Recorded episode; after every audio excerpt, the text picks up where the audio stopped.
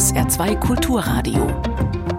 Fragen an den Autor mit Kai Schmieding. Schönen guten Morgen. Sie werden Sonnenkinder genannt. Flüchtige Luftwesen, die scheinbar ziellos und sich selbst genügend dahingaukeln, sich vom Sommerwind tragen lassen und schon beim Aufzug einer Wolke Schutz suchen, weil sie deren Schatten nicht vertragen. So beschreibt Josef Reichholf die Schmetterlinge. Zauberhafte Lebewesen, in deren Welt wir uns heute entführen lassen wollen, passend zum Frühling. Der renommierte Zoologe hat ein Buch vorgelegt mit dem Titel Schmetterlinge, warum sie verschwinden und was das für uns bedeutet. Herzlich willkommen, Herr Professor Dr. Reichholf. Dankeschön, Herr Schmieding. Schon der Titel sagt es, es ist kein rein schwärmerisches, harmloses Buch mit eitel Sonnenschein, sondern es ist ein sehr kritisches Buch, das versucht zu erklären und einzuordnen, warum Schmetterlinge immer weniger werden, was der Mensch damit zu tun hat und was wir tun können. Darüber wollen wir auch mit Ihnen sprechen, liebe Hörerinnen und Hörer. Telefon 0681 65 100, auch WhatsApp 0681 65 100 oder E-Mail-Fragen an den Autor mit Bindestrichen dazwischen at sr.de. Alle, die mitmachen, haben die Chance, eines von drei Exemplaren zu gewinnen. Herr Reichholf, es ist äh, Ende April. Welche Arten erleben denn momentan Ende April und Anfang Mai ihre Hochzeit? Das ist in unserem Bereich hauptsächlich der Zitronenfalter, der am Tag äh, gut zu sehen ist. Bei manchen nachtaktiven Schmetterlingen ist die beste Zeit bereits vorbei. Es gibt eine Gruppe genannt Kätzcheneulen, die fliegen, wenn die Weidenkätzchen, vulgo Palmkätzchen, blühen. Das war Ende März der Fall und da gab es heuer eine sehr passend schöne Witterung. Insofern sind wir, was die Gesamtzahl der jetzt aktiven Schmetterlinge betrifft, in einem Loch, in der Aprillücke, wie wir das nennen, weil nur wenige Tagfalter jetzt äh, bei dieser instabilen Witterung fliegen können und die nachtaktiven Arten zuwarten, bis es Mitte Mai dann wirklich dauerhaft warm wird. Können Sie denn jetzt schon sagen aus Ihren Beobachtungen, das wird ein gutes Jahr für Schmetterlinge oder das ist schon ein schlechtes Jahr für Schmetterlinge? Also wir können äh, ziemlich eindeutig feststellen, dass es ein gutes Jahr werden kann. Und zwar ganz einfach deswegen, weil der vergangene Sommer schmetterlingsfreundlich, trocken und warm war. Das heißt, Wärme ist immer etwas Gutes für Schmetterlinge. Also wenn wir vom Klimawandel sprechen, dann muss man das differenziert sehen. Möglicherweise ist der Wärmeanteil sogar für Schmetterlinge was Positives. So ist es. Wenn wir in den Süden fahren, sehen wir ja dann äh, sehr viel mehr Schmetterlinge, die rumfliegen, als äh, bei einer Fahrt in den kühlen oder kalten Norden. Zentrales Thema Ihres Buches ist es aber, es sieht düster aus mit den Schmetterlingen insgesamt bei uns. Es gibt sie fast nicht mehr. Sagen Sie uns, woran Sie das festmachen, woran Sie das beobachten?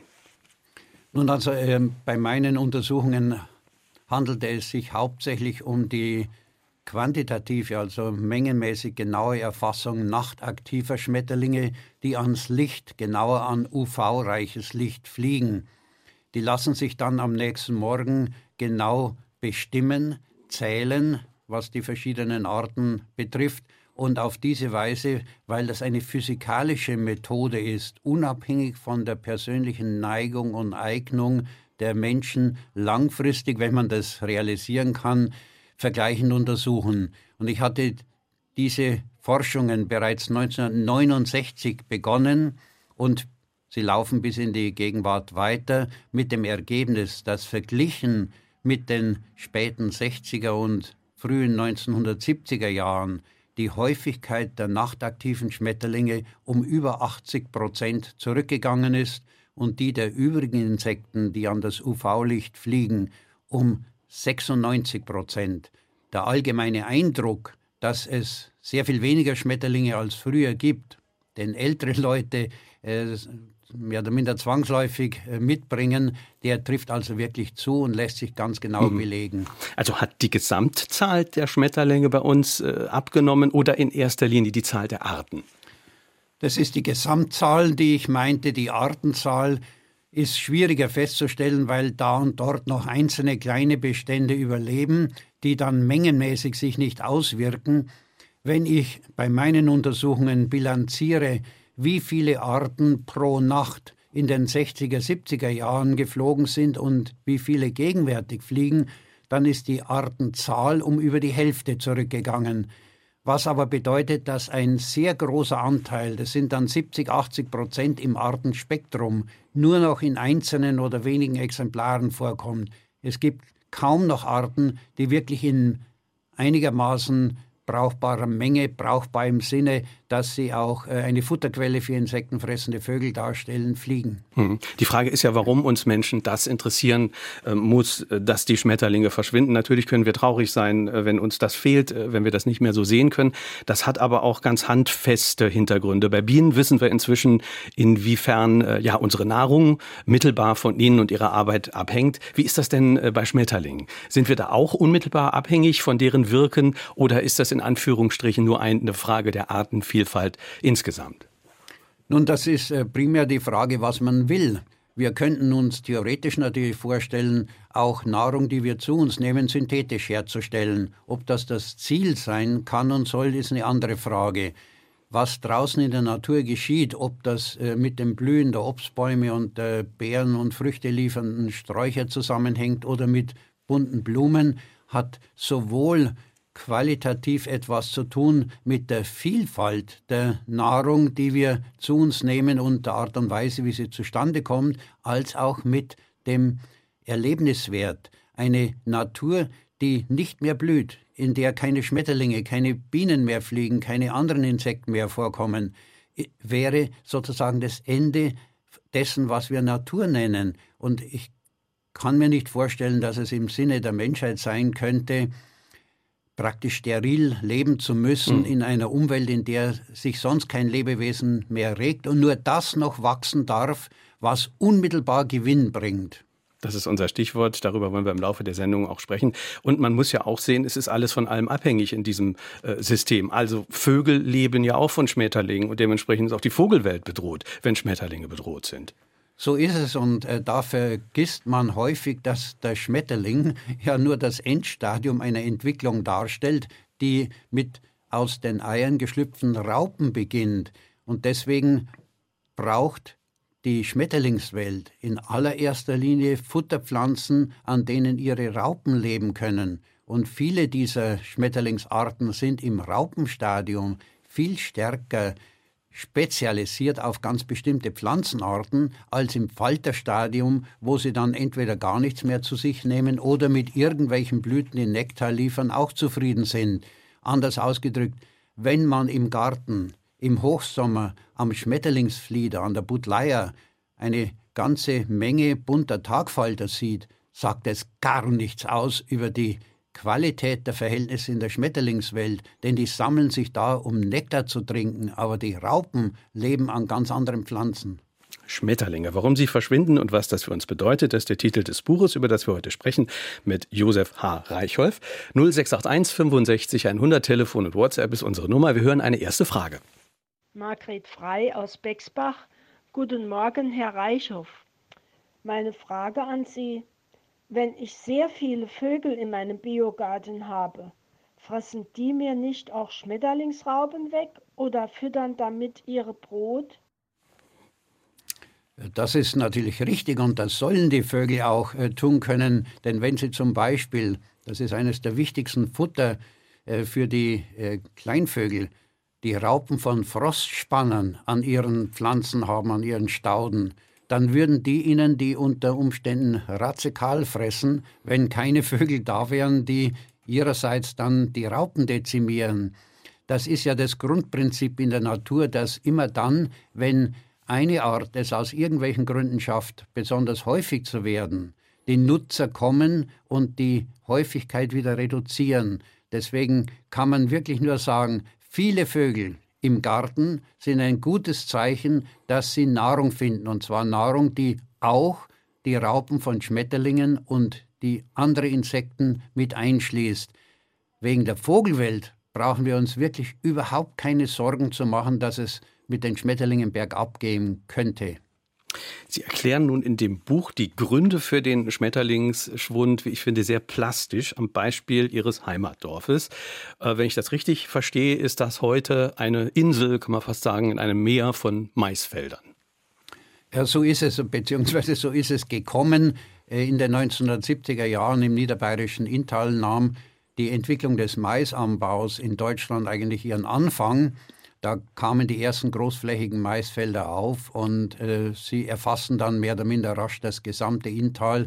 Und aus den Dörfern, die umgeben waren von einer vielfältig genutzten Landschaft, einer eben noch traditionell vielfältigen Landwirtschaft, wurden dann tatsächlich Inseln in einem zunächst über Jahrzehnte in einem Meer von völlig offenen, vegetationsfreien Äckern im Winterhalbjahr, wenn ab Oktober die Maisfelder abgeerntet waren, dann gab es eben die äh, vegetationslosen Äcker bis äh, in den äh, späten Frühling hinein, Ende April, Anfang Mai, weil erst Anfang Mai nach den letzten Frostnächten der Mais eingesät werden kann.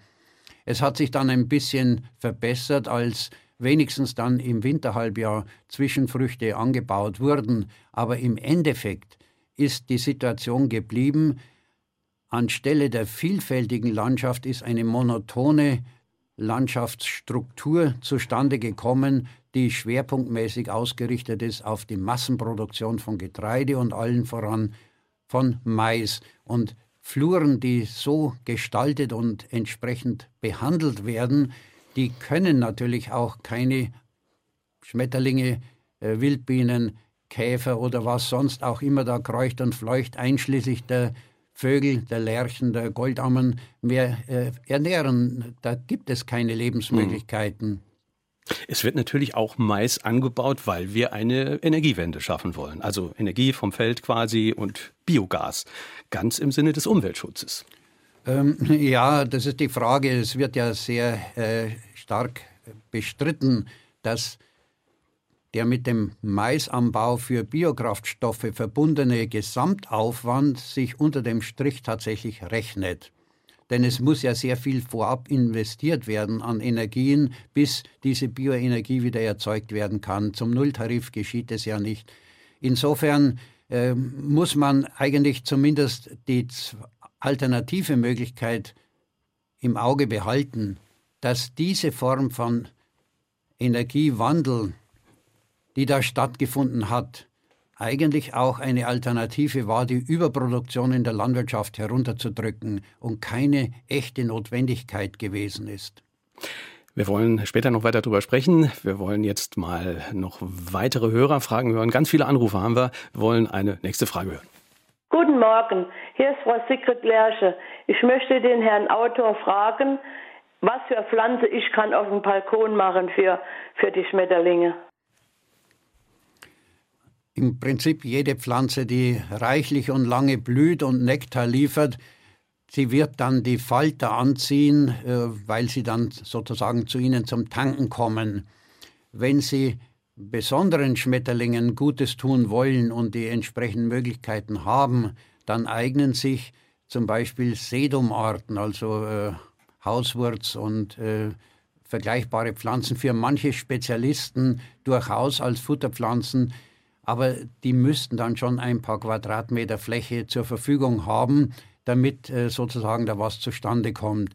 Ansonsten ist es am Balkon schwierig, für die Raupen etwas zu bieten. Aber Tankstellen, die reichlich Nektar liefern, die sind ja in der Schmetterlingswelt auch wichtig. Und eine Möglichkeit haben sie, vor allen Dingen, wenn sie im wärmebegünstigsten Südwesten Deutschlands leben, mit Oleander die auf dem Balkon in Kübeln gehalten werden und sich gut entwickeln, weil in manchen Jahren, wie zum Beispiel im vergangenen Sommer, die Oleanderschwärmer aus dem Süden einfliegen, ihre Eier an diesen Oleanderpflanzen ablegen und aus den Raupen, die daraus schlüpfen, entstehen dann im Hoch- und Spätsommer diese fantastischen Schmetterlinge. Und wer das im letzten Sommer hat erleben können, der ist sicher begeistert und wird sagen, dafür dürfen die schon mal auch ein gutes Teil der Oleanderblätter wegfressen. Ich pflege die Pflanze dann in meinem Kübel wieder, aber der Schmetterling ist es wert.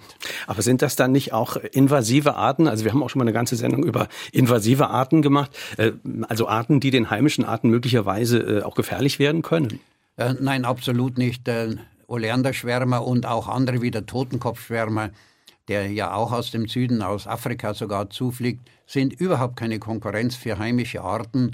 Dass wir zum Beispiel den Totenkopfschwärmer seit Jahrzehnten, ja man kann sagen, äh, eigentlich seit ein paar Jahrhunderten als mehr oder minder regelmäßige Gäste haben oder ha gehabt haben, das lag ja hauptsächlich daran, dass die Kartoffel aus Südamerika eingeführt wurde, weil sich die Raupen an den Kartoffelstauden entwickeln.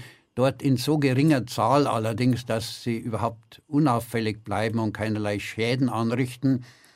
Das einzig Auffällige, was dann geschehen kann, und das ist vergangenen Sommer tatsächlich in meiner Gegend hier in Südostbayern passiert, dass frisch geschlüpfte Totenkopfschwärmer in einen Bienenstock eingedrungen sind und sich so mit Honig vollgezogen haben, dass sie nicht mehr rauskamen. Und die Bienen haben sie dann eingewachst und eine Schmetterlingsmumie daraus äh, fabriziert.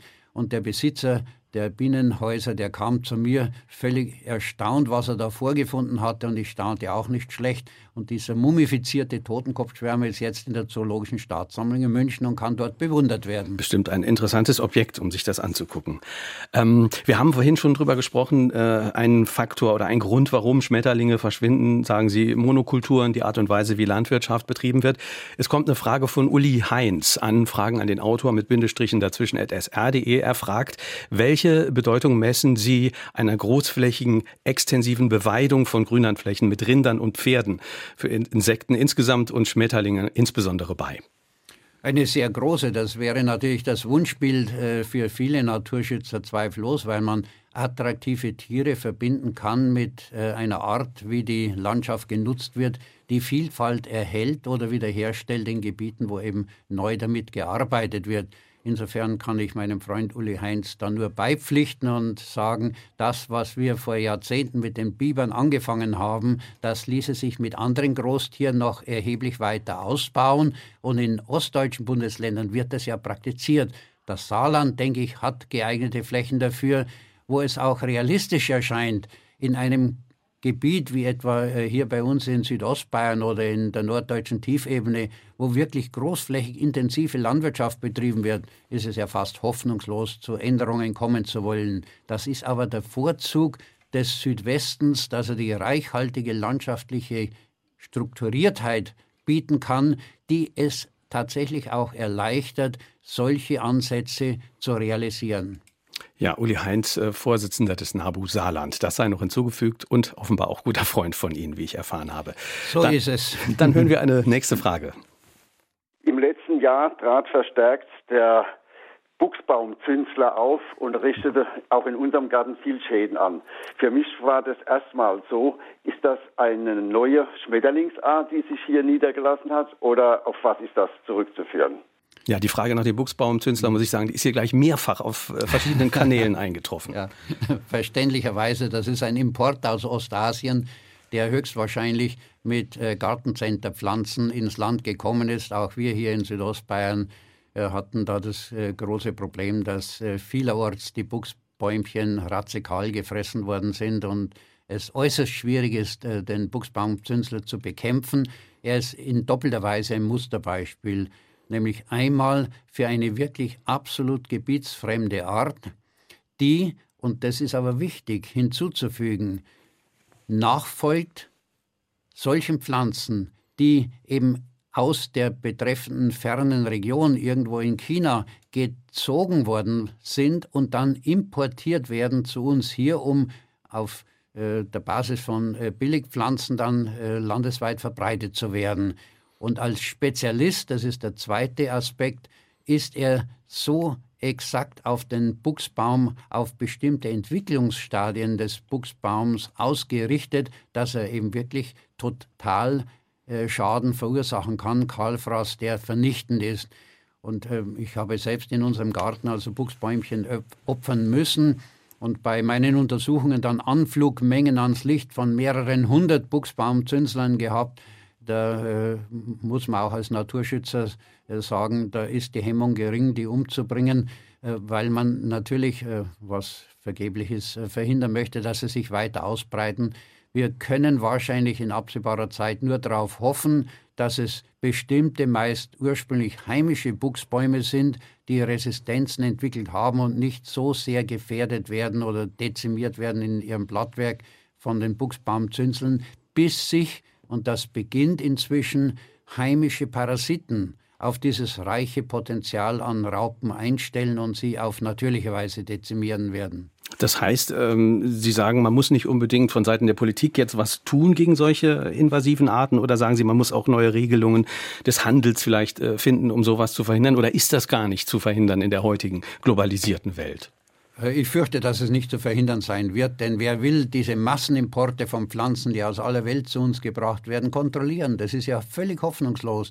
Da reichen Stichproben nicht, denn es äh, kann ja sein, dass ein einziges Buchsbäumchen ein paar Dutzend äh, Gelege trägt, aus denen dann die Raupen kommen und dann hat man den Buchsbaumzünsler. Da kann man die Millionen anderer Buchsbäumchen, die, selbst wenn sie kontrolliert worden sein sollten, äh, nicht äh, in irgendeiner Weise da unter Kontrolle bekommen, dass man das ausschließt. Das ist eine zwangsläufige Folge der Globalisierung. Und wenn wir, um es knallhart hart ausdrücken zu äh, dürfen, wollen, dass wir billigst einkaufen in Gartenzentren und dergleichen, dann müssen wir eben dieses Risiko mit einkalkulieren, dass enorme Schäden dadurch mhm. zustande kommen können. Und, Und das sind ja nicht die einzigen äh, Schmetterlinge oder Insekten, die eingeschleppt äh, werden auf diese Art und Weise. Gibt es eine ganze Reihe.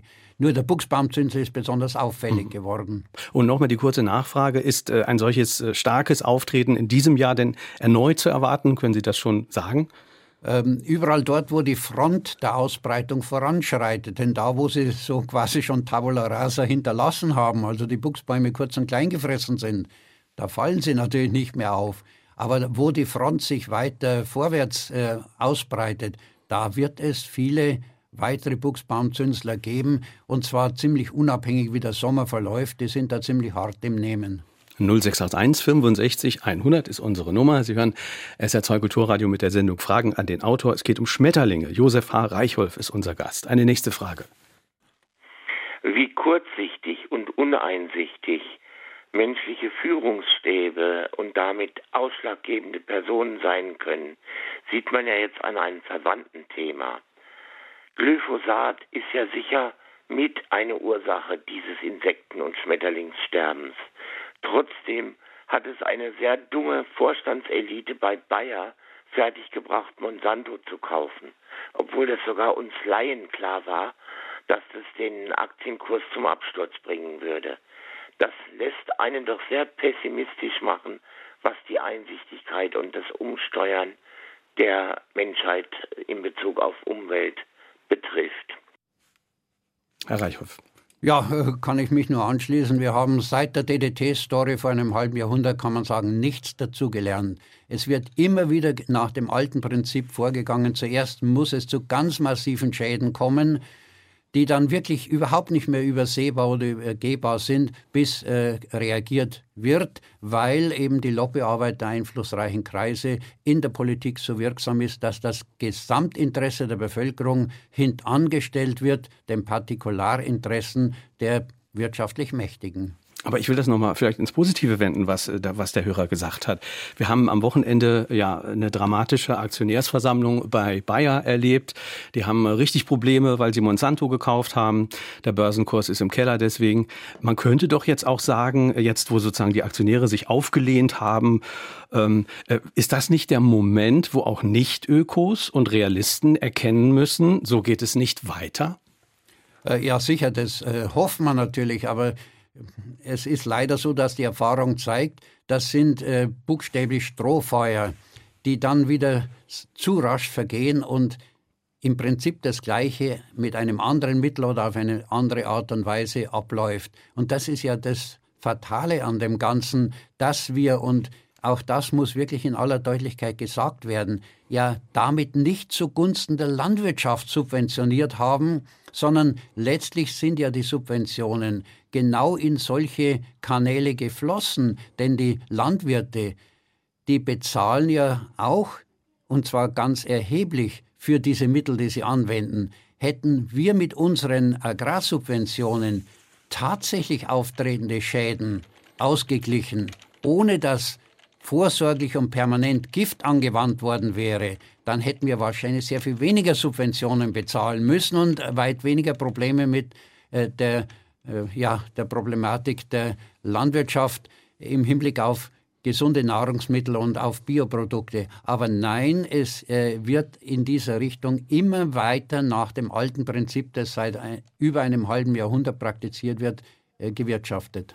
Ist denn aber eine Landwirtschaft, die eine wachsende Weltbevölkerung auch ernährt, ist die überhaupt noch möglich auf eine andere Art und Weise? Also ist die möglich ohne Glyphosat oder andere Mittel, die eben gebraucht werden bei so einer äh, großen industriellen Form der Landwirtschaft, die offenbar nötig ist? Äh, ja, sicher. Wir haben ja bei uns in Deutschland etwa, wenn wir den Maisanbau betrachten, der ja die zweitwichtigste Feldfrucht der Fläche nach darstellt, mit rund einer Million Hektar, die eingesetzt wird für die Bioenergieerzeugung, überhaupt nichts mehr zu tun mit der Produktion von Lebensmitteln. Und wenn wir zurückblicken, seit mehr als einem halben Jahrhundert kämpfte die deutsche, kämpfte die EU oder damals noch die EWG-Landwirtschaft permanent mit Überschüssen, mit einer Überschussproduktion, die nicht wirklich gebraucht wurde, mit dem Ergebnis, dass diese Form von subventionierter Landwirtschaft die Landwirtschaft in Südamerika, in Afrika und teilweise auch in Asien und Australien sehr unter Druck gesetzt oder ruiniert hatte. Wir arbeiten gegen die Interessen der Versorgung einer wachsenden Weltbevölkerung mit diesem Hochsubventionssystem in unserer Agrarwirtschaft. Wir hören eine nächste Hörerfrage. In der kalten Jahreszeit gab es kleine, fast farblose Falter in den Innenräumen. Jetzt scheinen sie wegzubleiben. Schaden haben sie wohl nicht angerichtet. Ist Ihnen so eine Art bekannt in Nordbaden am Oberrhein? Also ich muss da leider sagen, da ist die Beschreibung etwas unzureichend. Ich kann da äh, zu wenig damit anfangen.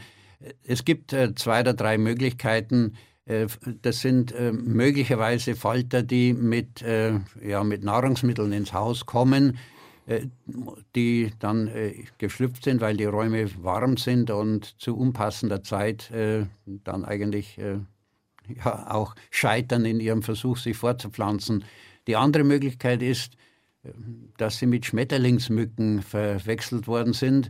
Die sehen, wie der Name das andeutet, schmetterlingsähnlich aus, sind aber Mücken und die sind im vergangenen Jahr aufgrund des Niederschlagsmangels verstärkt aus der Kanalisation gekommen. Also wir hatten hier in Südostbayern äh, viele Meldungen, dass im Spätherbst und dann äh, wieder im Frühjahr Schmetterlingsmücken in den Häusern aufgetreten sind, die äh, tatsächlich aus der Kanalisation kamen, weil zu wenig durchgespült wurde.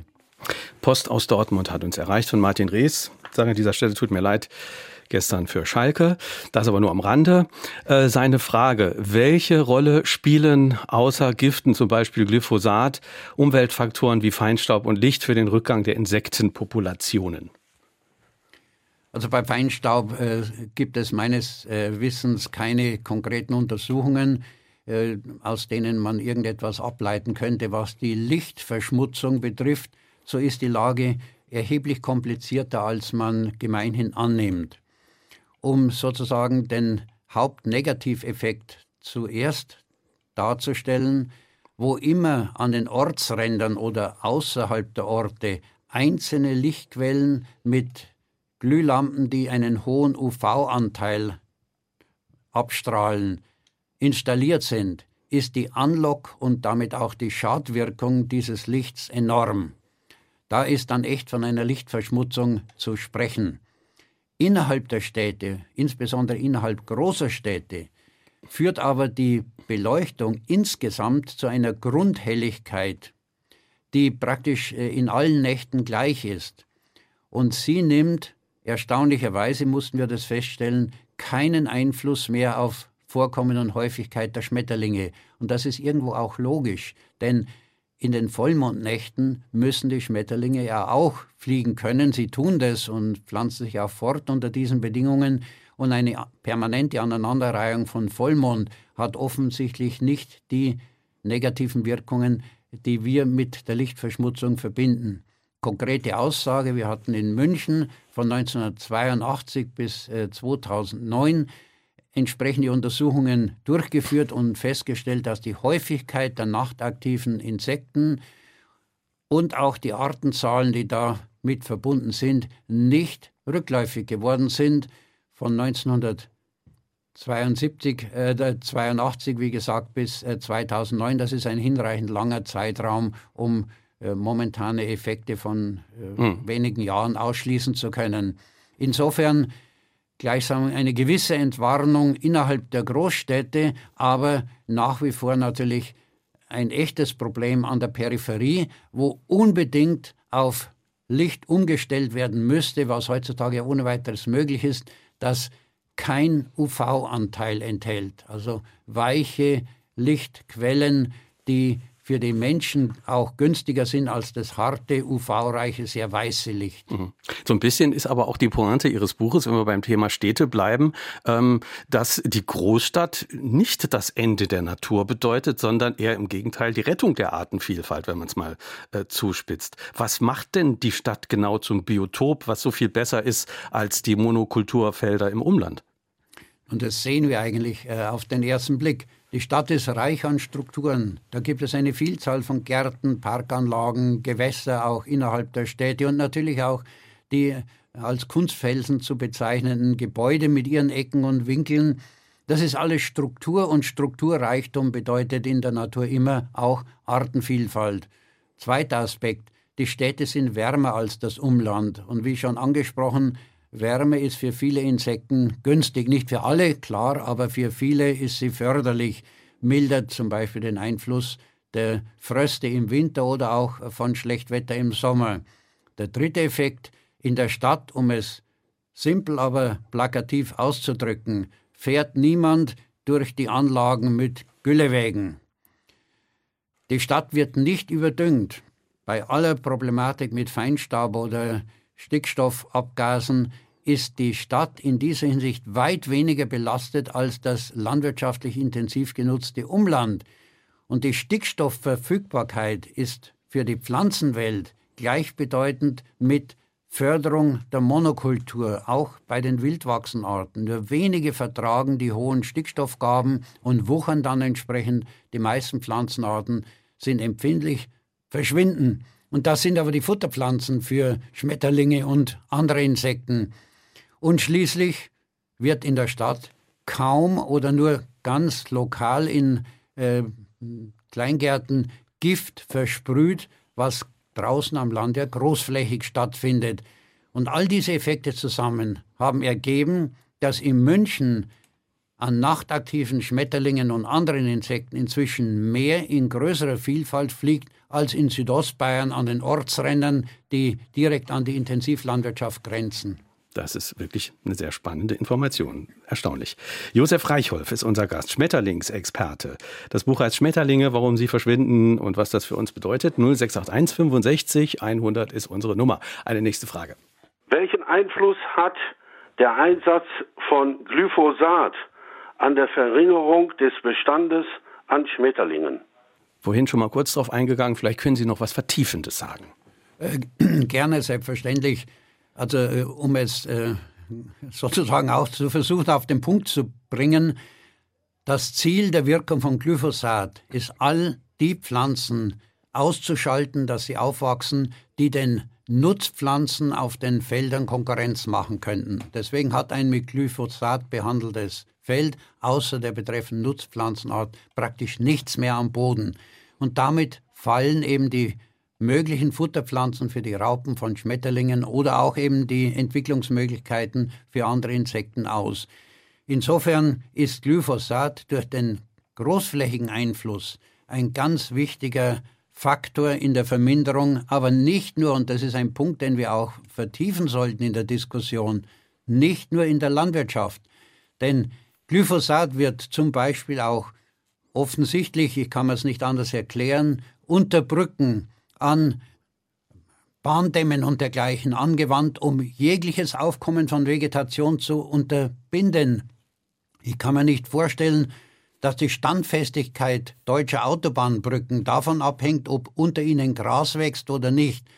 Und ich vermute sehr stark, dass man damit nur einsparen möchte, dass gewisse Pflegemaßnahmen irgendwann in Jahresabständen notwendig sind. Und dieses Vergiften von Randbereichen, die landwirtschaftlich nicht genutzt werden, ist ein ganz zentraler Faktor im Rückgang der Insektenhäufigkeit und damit auch der Schmetterlinge. Eine passende Frage von Peter Ley aus Ensdorf per E-Mail. Wie lange sollten Wiesenflächen, zum Beispiel in Parks, nicht gemäht werden, um das Überleben der Raupen und Schmetterlinge zu sichern? Sollte gar nicht gemäht werden? Leider geraten Gemeindeverwaltungen sehr schnell unter öffentlichen Druck, wenn nicht ordentlich gemäht wird, schreibt Peter Ley. Dieses Ordentliche ist leider tief verwurzelt im deutschen Denken. Der, der Rest der Welt versteht uns nicht und sagt, die Deutschen, die spinnen was de facto auch stimmt. Denn es kann nicht sein, wie das bei uns hier der Fall ist, dass an den Straßenrändern Schilder aufgestellt werden müssen, hier wächst eine Blumenwiese, gleichsam als Entschuldigung, dass hier nicht gemäht wird. Ja, wo sind wir denn, kann man da nur sagen, wenn tatsächlich an der einen oder anderen Stelle echter Wildwuchs zurückgedrängt werden muss, ist das ja in Ordnung und das kann und sollte auch gemacht werden aber es sollte bitte zu Zeiten gemacht werden, in denen weder Vogelnester drinnen sind, noch Schlangen, Eidechsen, Blindschleichen verhackstückt werden mit diesen Pflegemaßnahmen, die nebenbei bemerkt auch einen Haufen Geld kosten. Und, und das ist, glaube ich, auch ein ganz wichtiger Aspekt, man sollte bei diesen Pflegemaßnahmen wirklich das öffentliche Interesse berücksichtigen und nicht einfach Vorgaben, ja, Straßenränder, Böschungen, öffentliches Gelände, das muss gepflegt werden. Wenn es gepflegt werden sollte, dann bitte aber so, dass die Pflege nicht vernichtend, sondern erhaltend wirkt. Und das bedeutet, dass man zum Beispiel an Böschungen, an Straßenrändern nicht alles gleichzeitig mäht, sondern eine Partie oder einen Bereich und den anderen wachsen und weiter blühen lässt dann haben die Arten die Möglichkeiten auszuweichen. Es ist ein grober Unfug, dass bereits jetzt zu Beginn des Frühlings Straßenränder gemäht werden, damit erst gar keine Blumen aufkommen. Anscheinend äh, ist das schlecht, wenn Blumen vor einem Maisfeld blühen. Das Maisfeld als Verkehrshindernis wird hingenommen. Wenn Blumen blühen, dann ist das aus Verkehrssicherheitsgründen offenbar nicht tolerabel. Mhm. Das sind alles Dinge, die sich eingefahren haben im Lauf der Jahre und Jahrzehnte und automatisch praktiziert werden, gleichsam ohne Nachdenken. Man hat den starken Verdacht mit dem Hintergrund, man hat teure Spezialmaschinen angeschafft. Machen ja häufig auch private Unternehmen für die Kommunen, ne? muss, man, muss man auch sagen. Die haben ein Interesse daran, möglichst viel wohl auch da zu machen. Ne? Ganz genau, die rechnen nach Quadratmetern ab und äh, sie tätigen diese Pflegemaßnahmen, wann sie gerade Zeit und Lust haben, aber nicht, wann das sinnvoll wäre. Heißt aber auch für uns als Gartenbesitzer, wir sollten vielleicht auch nicht zu viel pflegen und zu viel sauber machen und schon gar nicht äh, so, so viele Steine und, und Schotter uns in den Vorgarten äh, schütten, oder? Oh ja, oh ja, da kann man nur mit Nachdruck darauf hinweisen, wer einen sterilen Garten haben soll, sollte besser auf einen Garten verzichten. Das heißt, diese, diese Steingärten und Schottergärten, die wir jetzt äh, verstärkt in den Vorstädten sehen, äh, die sind auch in Ihren Augen ein, ein großes Problem für die Schmetterlinge. Ähm, ja, sicher. Das ist Fläche, die nutzbar wäre, die verloren geht. Und äh, das damit begründen zu wollen, dass man sich äh, das Mähen sparen möchte, das kann man nur bedingt verstehen, denn es muss ja nicht äh, permanent gemäht werden, damit äh, Gartenzwerge einen Wimbledon-Rasen vorfinden. Eine nächste Frage. Man wirft in Mengen Klärschlemme auf unsere Felder, dann entsteht Monokultur, Mais und so weiter. Diese werden zum Teil mit Giften gespritzt, sodass keine Blume, dass keine Blume Chancen haben. Dann geht's ab in die Biogasanlage kann man das noch mit gutem Gewissen Biogas nennen?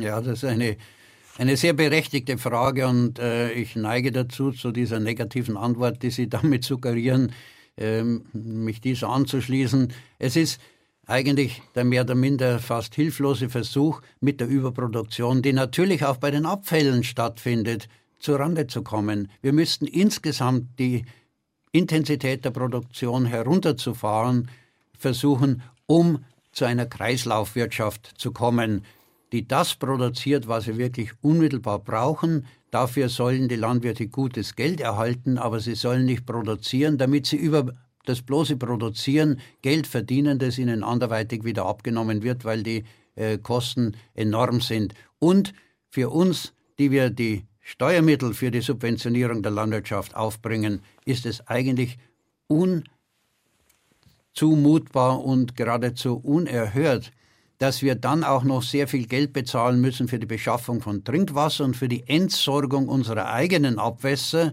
obwohl die Landwirtschaft ein Mehrfaches davon produziert, die äh, frei auf den Fluren ausgebracht werden dürfen. Eine nächste Frage. Ich gehöre zu einer Generation, die noch die Kornrade kannte und ja. Kornblumen und mhm. Mondblumen in den Feldern dann halt besichtigen konnte, be bewundern konnte. Ist nicht diese Idee des immer größer, immer mehr Geld, immer mehr Geld, ist das nicht also die Grundwurzel dieses Übels, dass wir nicht mehr und auch kein Bauer mehr irgendwelche pflanzlichen oder tierischen Lebewesen dann halt schmerzlich vermisst. Ja, das ist ganz richtig und leider verbindet sich damit ein Effekt, den wir Älteren äh, noch kennen, aber die Jüngeren nicht mehr selbst erleben. Denn das, was verloren gegangen ist, das kennen nur noch die Älteren oder die Altgewordenen. Die junge Generation wächst auf unter ganz anderen Bedingungen.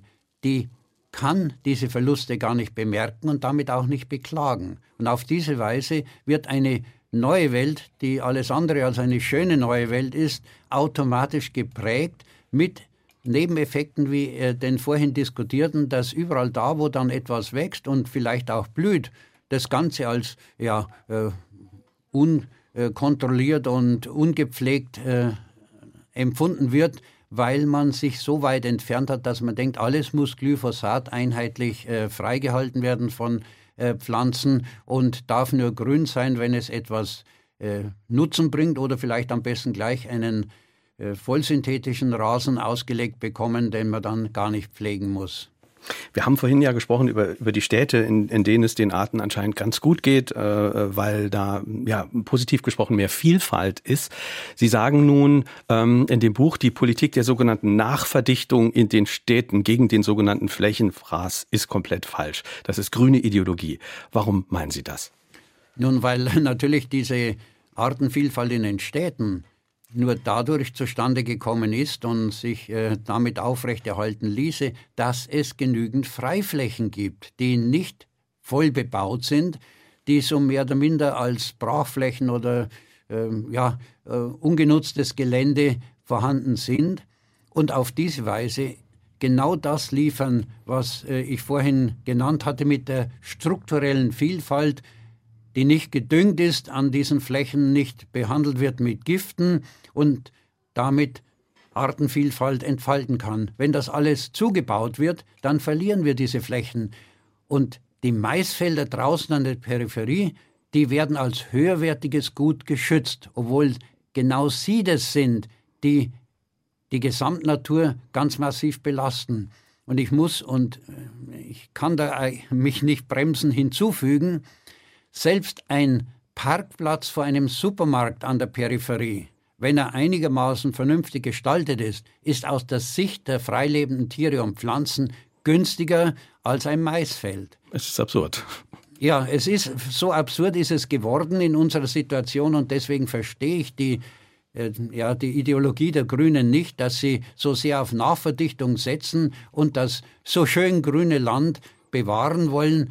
Äh, ich meine, dass gerade wenn an der Peripherie Siedlungen entstehen, die gut geplant sind, für die Natur mehr geboten wird als die Erhaltung von eben äh, Maisfeldflächen oder anderen hochproduktiven Feldflächen, die Überproduktion leisten, die wir subventionieren und dann wieder teuer bezahlen müssen, dass wir mit dieser Überproduktion zurechtkommen.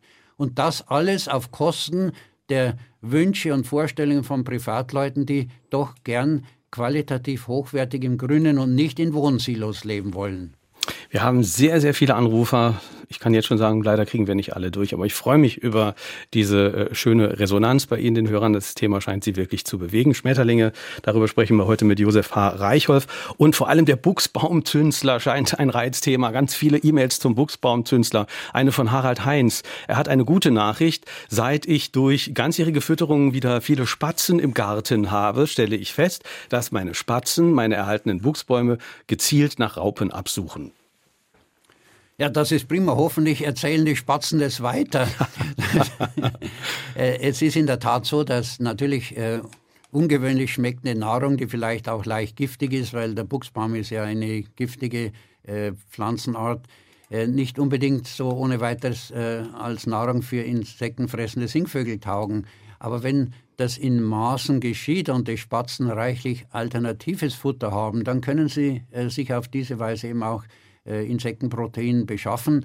Also sozusagen stützend mit Meisenknödeln Spatzen auch im äh, Frühjahr und Frühsommer mitfüttern, damit sie diese Rolle dann äh, übernehmen können, den Buchsbaumzünsler mitzubekämpfen. Eine nächste Frage. Was hält der Experte von sogenannten Schmetterlingsparks und könnte man auf diesem Wege im Anschluss die Leute nicht über äh, das, die Gefahr des, des Schmetterlingssterbens aufklären?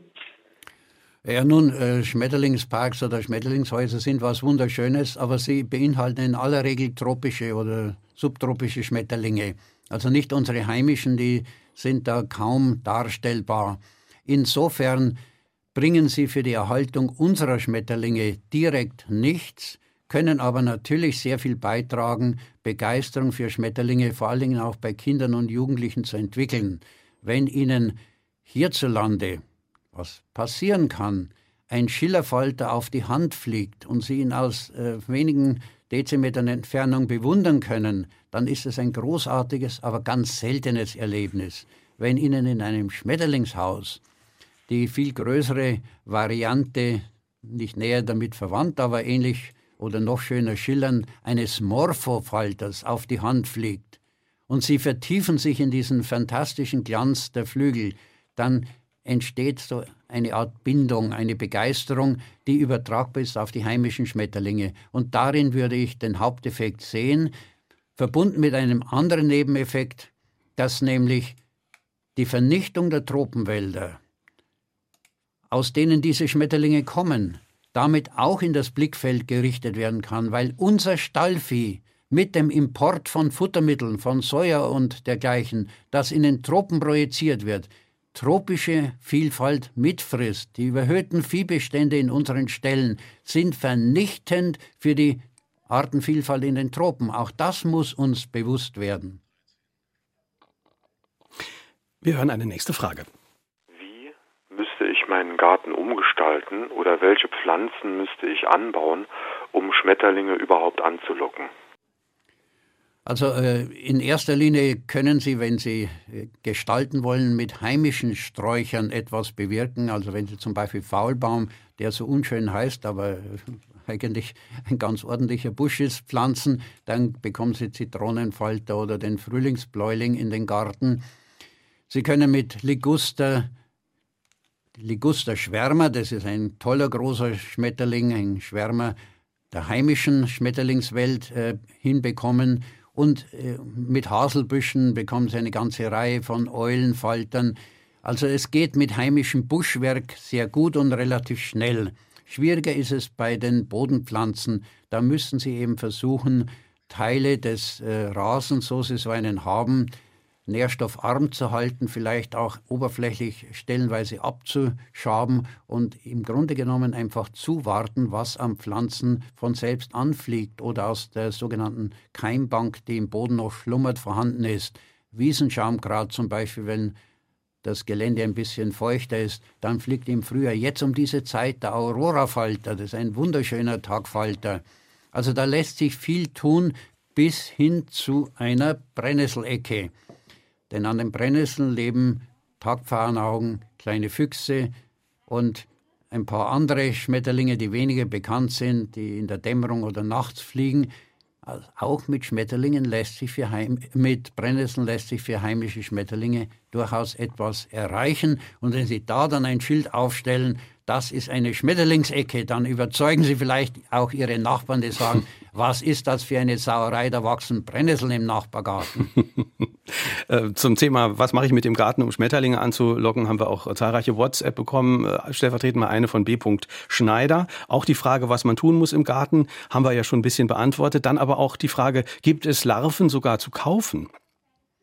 Ähm, in der Regel nicht. Also es gibt zwar Spezialgeschäfte, die die Raupen oder die Puppen tropischer Schmetterlinge verkaufen. Bei den heimischen Arten äh, gibt es meines Erachtens das nicht. Viele stehen zudem unter Artenschutz. Aber man braucht es auch nicht. Die kommen ganz von selbst. Sobald sie solche Oasen anbieten, wie sie in Gärten tatsächlich von Natur aus gegeben wären, dann kommen die Schmetterlinge. Man muss da nur ein klein wenig Geduld haben. Esther Woll hat uns äh, geschrieben, äh, endlich äußert sich unsere junge Generation. Ich bin froh und dankbar, dass die jungen Leute ihre Stimme erheben, um auf diese Missstände in Politik, Landwirtschaft und Wirtschaft aufmerksam zu machen, die ihre Zukunft zerstören. Was sagt der Autor dazu? Haben Sie einen Bezug zu Greta? Ähm, ja, natürlich sind äh, alle äh, Natur- und Umweltschützer begeistert von solchen Aktivitäten. Äh, ich blicke mit einer gewissen Wehmut an meine Lehrtätigkeit an den beiden Münchner Universitäten zurück, wo ich über Jahrzehnte den Studierenden sagte, äh, ihr seid die Hoffnung. Was bei uns in meiner Generation schlecht lief, wird sich nicht mehr von uns selbst korrigieren lassen, denn wer der Meinung war, es richtig gemacht zu haben, der beharrt auf dieser Meinung. Aber die junge Generation kann es richten. Und das, äh, ja, wie man dann so sagt, die Erfolge stellten sich sehr zögerlich ein. Das kam dann meist so, dass äh, ich später irgendwann mal von jemandem angesprochen wurde, Sie kennen mich nicht mehr, aber ich habe bei Ihnen Vorlesungen gehalten und bin jetzt in dieser oder jener Funktion tätig. Und manche teilten dann mit, wir sind jetzt dabei, zum Beispiel die Mähprogramme herunterzufahren in den äh, Randbereichen und den Freiflächen unserer Kommune oder wir sind von der Landespflege her gestaltend und beratend bei diesem oder jenem Projekt tätig. Das motiviert, aber es reicht nicht. Und das bayerische Volksbegehren Rettet die Bienen hat gezeigt, dass ein tatsächlich viel größeres Potenzial in der Bevölkerung vorhanden ist. Mit fast 20 Prozent der Wahlberechtigten war das natürlich wirklich mehr als nur ein Signal. Das war wirklich etwas, das man auf das Bundesland Bayern bezogen sagen kann, das war ein Alarmsignal, so kann es nicht weitergehen. Und darauf baue ich meine Hoffnung. Hm. Und man muss auf der anderen Seite natürlich auch sagen, man, man, darf diese Jugendproteste vielleicht nicht auch nicht, nicht glorifizieren. Man muss auf der anderen Seite auch sehen, dass es ein bisschen einfach ja auch gedacht ist. Man muss ja auch an solche Dinge wie Wettbewerbsfähigkeit denken. Und wir wollen ja auch nicht, dass unser Land sich nur zurückentwickelt zu, zu, zu einem Agrarland oder sowas. Das sind ja auch Sachen, die man bedenken muss. Also so ganz einfach ist es ja nicht, dass man nur einfach einen Schalter umlegen kann. Äh, nein, sicher, aber das ist ja eigentlich dann im demokratischen Grundprozess integriert, dass die Forderungen, die von der Tendenz her berechtigt sind, mit den realistischen Möglichkeiten abgewogen und entsprechend kompatibel gemacht werden. Wenn wir das in angemessener Weise erreichen, dann hat sich diese Form von Protest und von öffentlicher Demokratie gelohnt. Was wir daraus gelernt haben oder gelernt haben sollten, ist, dass die parlamentarische Demokratie, so wie sie praktiziert wird, offensichtlich nicht ausreicht, um zu entsprechenden notwendigen Änderungen zu kommen. Und wenn die Parlamentarier daraus die richtigen Schlüsse ziehen und wieder mehr Direktdemokratie nicht nur zulassen, sondern in den eigenen Aktivitäten auch umzusetzen versuchen, dann ist so etwas allemal die Anstrengung wert gewesen. Hm. Wir haben jetzt noch knapp zwei Minuten. Lassen Sie uns noch äh, darüber sprechen, was man in Ihren Augen zentral tun muss, um die Schmetterlinge und die Insekten ein bisschen mehr wieder zu schützen. Erstens, man soll in der Landwirtschaft Qualität fördern, nicht Quantität. Sagen Sie kurz, was damit gemeint ist, konkret. Ja, nun, äh, Qualität bedeutet, dass wir so naturnah wie möglich und mit so wenig Einsatz von Fremdstoffen wie möglich produzieren. Also das Ausmaß an Düngemitteln und an ähm, ja, Schadstoffen. Im Endeffekt sind es ja alle Schadstoffe, die der landwirtschaftlichen Produktion in Form von Insektiziden, Herbiziden und Fungiziden nützen, zurückfahren. Das wird nicht von heute auf morgen gehen, dass man darauf völlig verzichtet, aber man kann es kontinuierlich abbauen. Das ist der eine Punkt, der aber eine mittelfristige Dimension betrifft.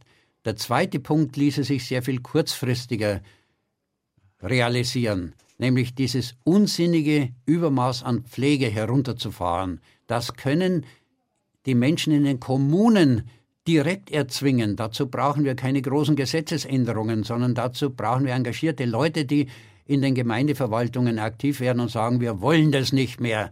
Wir möchten, dass naturfreundlicher gepflegt wird oder da und dort überhaupt nicht gepflegt wird. Und da kommt ein dritter Bereich ganz wichtig mit ins Spiel, wobei ich jetzt äh, mich der Hoffnung äh, hingebe, mhm. dass es im Saarland und in den südwestdeutschen Regionen nicht ganz so krass ist wie in Bayern, nämlich dass das Mähen der Forststraßen im Frühsommer und Sommer mhm unterbleibt, weil ich nicht einsehen kann, dass blühende Pflanzen an diesen vielen, vielen Kilometern Forststraßen die heutige Forstwirtschaft behindern. Sie sind aber in den Wäldern eigentlich die, das letzte große Refugium für die Schmetterlings- und Wildbienenarten, weil dort eben tatsächlich keine landwirtschaftlichen Nutzflächen vorhanden sind, die mit Herr Giften oder mit Dünger läuft die Zeit werden. davon. Ein sehr schöner, konkreter Aufruf. Ich danke Ihnen herzlich für das Gespräch. Mhm. Gewonnen ein Buch haben heute Jutta Zeit aus Schiffweiler, Zastro, also Helmut Zastro aus Mülheim an der Ruhr und Sigrid Lerche aus Neunkirchen. Kommende Woche unser Thema Heiligsblechle. Äh, Thomas Waschek stellt sein Buch vor. Land der Lenker. Es geht ja um die Krise der Automobilindustrie und um unser aller Verhältnis zum Auto. Ich bin Kai Schmieding. Danke fürs Zuhören. Tschüss.